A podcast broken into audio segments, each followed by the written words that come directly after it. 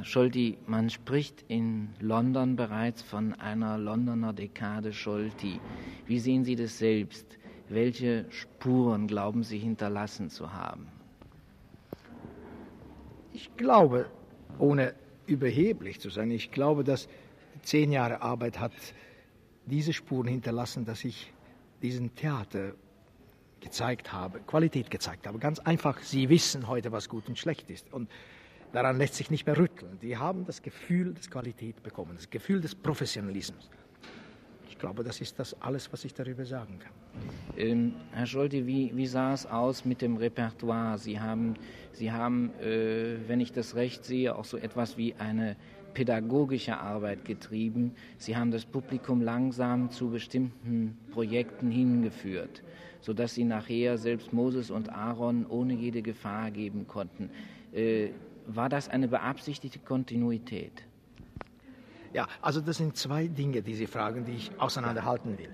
Die Frage zum Publikum hinführen, es war nicht notwendig. Da habe ich eine große Aufnahmebereitschaft bereits vorgefunden. Das waren vor mir schon große Erziehungsarbeiten, vor allem Sir Thomas Beecham geleistet, aber auch andere, viele andere.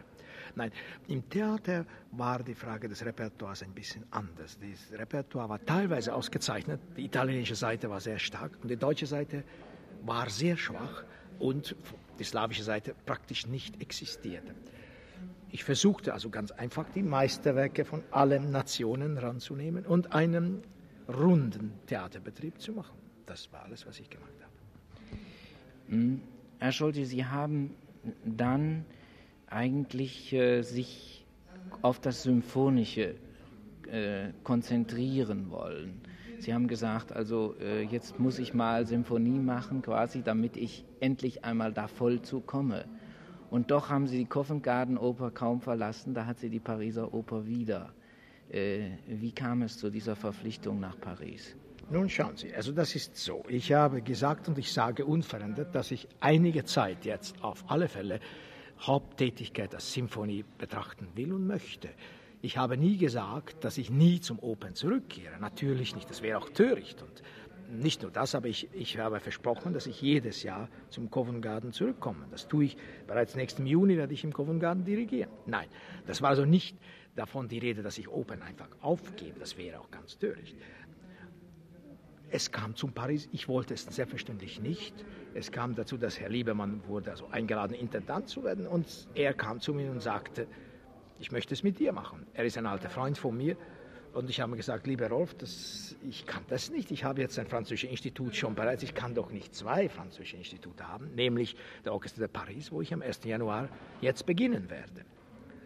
Und äh, er sagte, ja, also irgendeine Form müssen wir finden. Und dann habe ich ihm vorgeschlagen, dass ich als musikalischer Berater sozusagen, also ohne wirklich als, als Generalmusikdirektor, nicht als Generalmusikdirektor, sondern als irgendeine lockereren Verbindung mit der Oper komme. Und das wurde akzeptiert und das ist, was geschieht. Aber das geschieht nicht vor 73. Also ich habe auf alle Fälle zwei Jahre praktischen, sozusagen nur symphonische Tätigkeit. Und dann werden wir sehen, was daraus entwickeln wird. Ähm, nun haben Fachleute ja davon gesprochen, dass die Pariser Oper so etwas wie beim Punkte Null wieder anfangen muss. Sehen Sie das auch so? Und das ist das Erfreuliche daran.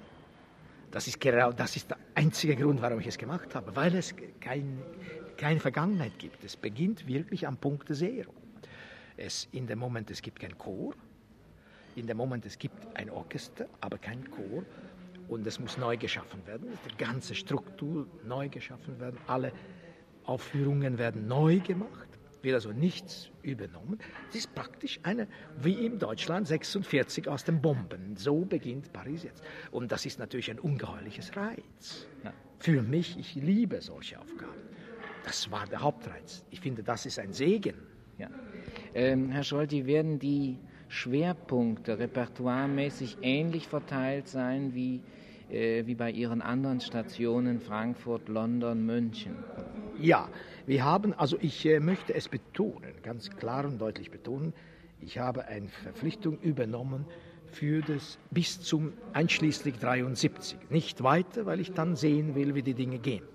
Äh, wir haben zehn Opern mit Herrn Liebermann zusammen Plan gesetzt die ich aber Ihnen noch nicht sagen kann, weil er noch nicht verkündet hat, will ich ihm nicht von ihm wegnehmen. Jedenfalls ist eine sind zehn Hauptwerke aus der Literatur, teilweise Dinge da, die in Paris noch nie gespielt wurden, seltsamerweise. Und da fangen wir an. Also mit zehn Stücke verteilt in, in einem Jahr etwa. Und wie wird die Orchestersituation in Paris sein? Welches Orchester wird Ihnen zur Verfügung stehen? Die, die, also ich habe jetzt in dem Moment zwei. Das heißt, in 72 Januar fange ich an mit dem Orchester de Paris, das ich schon kenne, und es ist ein ausgezeichnetes Konzert, brillantes Konzertorchester. No, der Opernorchester habe ich noch nie gearbeitet. Das ist ein separates Unit, das existiert. Das ist eine Einheit, der existiert schon lange. Die haben jetzt einen neuen Arbeitskontrakt bekommen, der also wesentlich besser ist, als das frühere war. Und der ermöglicht endlich, glaube ich, anständig zu arbeiten. Bis jetzt war das nicht berühmt. Die Arbeitsweise der Pariser Oper war ein internationaler Joke, ein, ein Scherz. Das, das, das, da haben Leute Scherze gemacht, einschließlich meiner, selbstverständlich. Aber das ist jetzt anders und ich muss sagen, da sind so zwei Menschen auf den, auf den Platz getreten. Es ist ein neuer, junger, energischer Minister, Monsieur Duhamel, den ich ganz ausgezeichnet finde. Der hat das eingesehen, so geht es einfach nicht weiter und seine musikalische Berater, Mr. Landowski oder Monsieur Landowski, der selber ein Musiker ist. Und die beide also wissen, was gut und schlecht ist. Und das ist natürlich schon sehr wesentlich. Da findet man an der Spitze also zwei Leute, die unbedingt Änderungen wollen. Das ist noch nie gewesen in der ganzen Geschichte Frankreichs, dass da zwei Ausländer die zwei wichtigsten Stationen Frankreich besetzt haben. Das war noch nie, ist unvorstellbar. Herr Scholte, kehren wir zum Chicago Orchester zurück. Ähm, welche Schwerpunkte haben Sie gesetzt für Ihre Konzertsaison in Chicago für die nächste Zeit? Das ist für ein europäisches oder deutsches Publikum ganz unvorstellbar, nämlich wir spielen alles. Das ist also in einem Jahr, wir haben etwa in Wintersaison 38 Wochen, das bedeutet 38 Programme Hauptprogramme und alles andere, ne, Extrakonzerte. Und das ist eine unvorstellbare Menge Konzerte. Und darunter gibt es natürlich alles. Wir spielen also vom Barock bis zum 21. Jahrhundert sozusagen. Also alles. Und da ist also, ich muss mich auch umstellen, natürlich. Gerade hier in, in diesen Touren auch spiele ich einen sehr avantgardistische amerikanische Komponisten, die ich früher hätte wahrscheinlich nie dirigiert. Aber auf der anderen Seite finde ich, im Lande, wo man arbeitet, muss man die Komponisten Wort kommen lassen. Und deswegen, zu meinen alten Tagen, lerne ich jetzt neue amerikanische Komponisten. Ähm, der Name Maler darf nicht fehlen, Herr Scholti.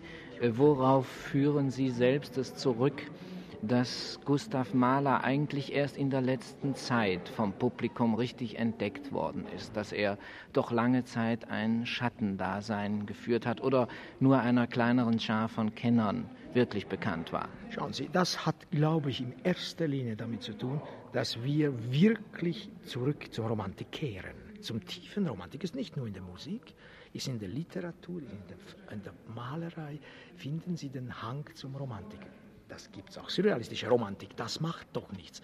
Aber man ist nicht geschämt, zu ein romantischer Mensch zu sein. Gegenteil, die jungen Leute wollen nur das. Und die jungen Leute haben Maler wiederentdeckt.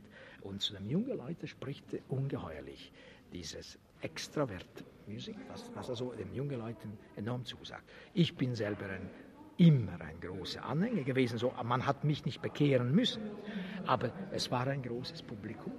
Und interessanterweise, es hat begonnen in England. England hat es begonnen, der große Malerkult. Und dann ging nach Amerika, Deutschland am Schluss. Und, das, und aus Österreich gar nicht existiert, noch immer noch nicht existiert.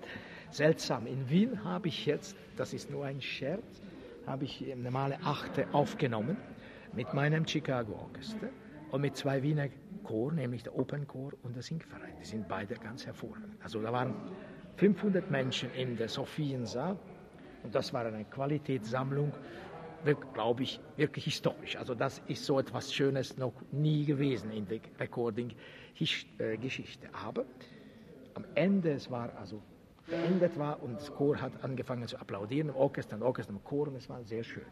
Und dann habe ich also kurz nur ein paar Worte gesagt, aber das ist richtig gewesen. Nämlich, gesagt, jetzt möchte ich eines sagen. Dieser Applaus galt enden nicht dem Dirigenten, nicht dem Orchester, nicht dem Chor, sondern Applaus galt in dieser Stadt Gustav Mahler, der so viel hier gelitten hat. Und ich bin so glücklich, dass es hier in dieser Stadt jetzt das so schön plötzlich entdeckt. Das meine ich ja. Das ist, ich glaube, der tiefe Grund dieser Malerkultur, der übrigens nicht allein steht, auch Bruckner ist doch eine parallele Erscheinung. Sehr parallel. Diesen spät 19. Jahrhundert romantische, deutsche Romantik, tiefen, echten deutschen romantische Musik, das ist was, worüber wir sprechen. Das ist heute, kommt ungemein an, ganz ungemein an. Das ist die tiefe Sehnsucht der jungen Generation, wegkommen von unseren bisschen ganz schiefen und schlechten Traditionen. Deswegen liebe ich die neue Generation. Und die neue Generation hat Mut. Die neue Generation wagt zu sagen, was ihr gemacht habt, das gefällt mir alles nicht, wie ich will mein Leben selber gestalten. Ich gehe nicht zurück auf den Traditionen, was ihr alle gemacht habt. Ich fange etwas Neues an. Das finde ich großartig. Ist es, ähm, Herr Scholti, ist es in Ihren Augen eine Art von neuem Idealismus? Oh ja, unbedingt, ja, unbedingt. Mit allen Ausweichmöglichkeiten, mit allen Abarten.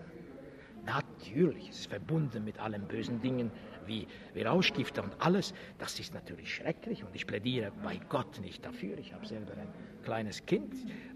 Ich wäre also entsetzt, wenn ich das wüsste.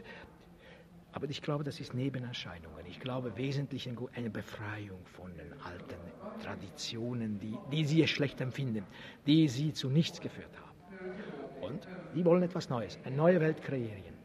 Bravo, sollen sie es machen.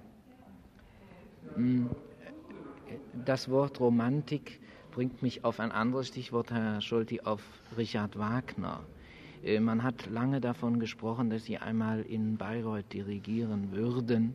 Es gingen verschiedenste Meldungen durch die Presse. Äh, wird es, wird es eine Scholti-Produktion am Grünen Hügel geben in absehbarer Zeit? Also ich dürfte nicht darüber sprechen und das ist zu voreilig. Ich, ich kann nur sagen, hoffentlich ja. Ich, es ist ein sehnlichster Wunsch von mir und ich möchte es nur so viel sagen, es lag nicht an mir. Ähm, haben Sie da auch äh, bestimmte Werkvorstellungen, Herr Scholti? Na, darüber darf ich nicht sprechen und will ich nicht sprechen. Ähm, vielleicht abschließend ein, ein, ein andere, eine, eine andere Meldung, die ich aufgreife, Herr Scholti. Äh, man, man hat angedeutet, dass Sie nach 74 eventuell in Berlin etwas machen werden, bei Herrn Seefellner. Äh, wird es bei einer Meldung bleiben oder können Sie uns da schon etwas zu sagen? Nein, schauen Sie, ich glaube nicht. Es war nie anders die Rede, dass als Gastdirigent Erscheinung tät. Es war nicht mehr. Und das möchte ich gerne tun. Das ist, besteht weiterhin dieser Plan. Und es war nie davon die Rede, dass ich als, als Generalmusikdirektor in Berlin. Ich möchte das eigentlich nicht mehr machen. Ich glaube, Opern in dieser Form möchte ich nicht mehr machen. Losere Form, wie ich jetzt in Paris mache. Aber als Gast sehr gerne. Ähm, Herr Scholti, äh, vielleicht abschließend auf die Tournee jetzt zu gehen.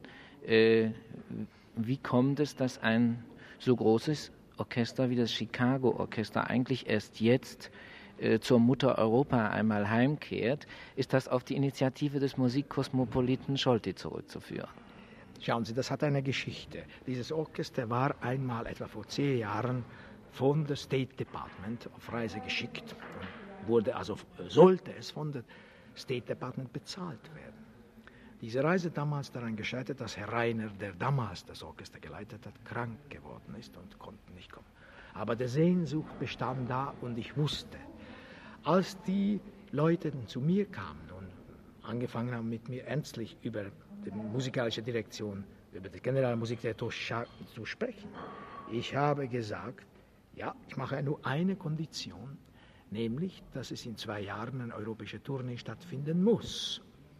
Darauf sind Sie sehr großzügigerweise eingegangen. Ich sage es nämlich großzügig, weil das alle, diese ganze Tournee aus privaten Mitteln bezahlt wird. Das ist keinen einzigen Pfennig bei State Department dabei. Das ist alles privaten, und zwar Chicago, lokalen Mitteln bezahlt ist. Daher ist es so ungemein großzügig. Ich bin sehr glücklich darüber, weil endlich Europa sehen wird, was das für ein herrliches Orchester ist, was ich immer wusste. Und die Amerikaner wissen jetzt, aber in Europa vollkommen unbekannt. Wir kommen jetzt von Edinburgh und ich weiß, dass meine englischen Freunde sehr begeistert waren. Und ich hoffe, dass die deutschen Freunde das gleiche empfinden werden. Also ich finde das Orchester einfach unvergleichlich großartig. Ähm, äh, Herr Scholti, wenn, wenn ich meinen Eindruck einbeziehen darf von gestern Abend, ähm, das Orchester klang eigentlich sehr äh, wernerisch europäisch. Das Orchester klingt sehr europäisch, aber das ist das Wunder an diesem Orchester. Der kann alles klingen. Wer was von ihm verlangt, wenn man von ihm europäische Musik verlangt, dann klingt es europäisch. Wenn Sie von ihm harte amerikanische Musik oder was auch sein mag, die können alles machen. Das sind so hervorragende Musiker und die lieben ihren Beruf. Das ist auch seltsam heute. Wir finden, dass, dass wir schon so gewerkschaftlich organisiert sind, dass keiner mehr seinen Beruf gern hat. Und die lieben. Und da sind wir sehr ähnlich miteinander, weil ich auch meine liebe. Und daher finde ich, dass es ein Vergnügen, mit Ihnen zusammen zu sein. Ähm, wenn ich Sie recht verstehe, äh, bedeutet das, dass, dass das Chicago-Orchester pluralistischer ist als manche europäischen Klangkörper. Habe ich Sie da richtig verstanden? Nein, nein, nein, nein, nein, nein, das habe ich nicht gemeint. Ich meinte nur, dass Sie noch eine so unglaublich jugendhafte Begeisterung zum, zum Werk bringen, was also sehr häufig in Europa und auch anderen amerikanischen Orchestern fehlt. Das ist eine große Ausnahme, die ich hier vorfand, was mich so besonders glücklich macht, dass man arbeiten kann mit einer Begeisterung, wie, wie man das kaum noch vorfindet in der Welt. Und das ist schön. Und das hören Sie auch. Die, die, die Freude an Arbeit kann man, ich glaube, das kann man hören.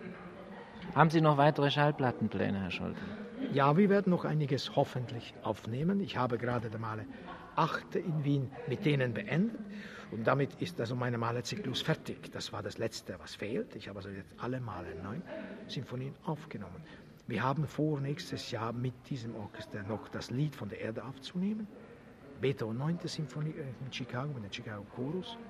Und dann noch allerlei kleinere Pläne. Ich hoffe, dass diese Kombination Chicago und Scholti noch einige Jahre weitergeht. Hm. Äh, Herr Scholti, Sie, Sie haben sich der zunehmenden Internationalisierung angepasst. Hält man das als Dirigent durch, einen solchen Zeitplan zwischen den Kontinenten? Wie, wie, wie ist das äh, für Sie jetzt persönlich? Schauen Sie, es ist, ich reise nicht so viel, als es aussieht. Ich gehe zweimal im Jahr nach Amerika. Das ist alles. Ansonsten dirigiere ich in dem Moment nur in England und in Paris. Das ist London, Paris. Das ist nicht England und Frankreich, das ist London und Paris, die also sehr nah sind. Die sind ja praktisch sehr nah. Ich habe einen Hauptsitz in London, den behalte ich weiterhin und ich gehe zweimal im Jahr nach Amerika. Und einmal im Jahr zwei Monate zu meinem italienischen Haus. Ich verschwinde jeden Sommer und zwei Monate dirigiere ich nicht. Also es ist nicht so schlimm, wie es aussieht. Äh, haben Sie nicht äh, die, diese zunehmende Internationalisierung, äh, spricht sie nicht auch dafür, dass die Jugend, Herr Scholti, äh, immer näher zusammenrückt, dass, dass nationale Grenzen auf die Dauer auch durch die Musik überwunden werden können? Wie sehen Sie das? Oh, das hoffe ich sehr. Ich bin ein wirklicher Internationalist, selbstverständlich. Also jede, glaube ich, jeder denkende Mensch sein muss. Und das ist die einzige Hoffnung, die wir haben. Die enge nationale Grenzen in Europa gehen sowieso auf. Davon bin ich überzeugt. Darum mache ich auch so viel Propaganda für der Common Market in England, weil das sein muss. Das, das ist eine einzige Hoffnung, die wir haben, dass sich Europa zusammenschließt und dass die engen nationalen Grenzen aufhören.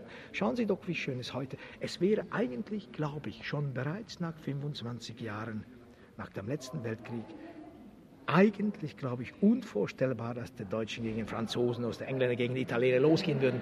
Das wäre nicht mehr möglich. Die junge Generation würde das nicht mehr mitmachen. Das ist nur 25 Jahre, ist bereits etwas Wesentliches passiert.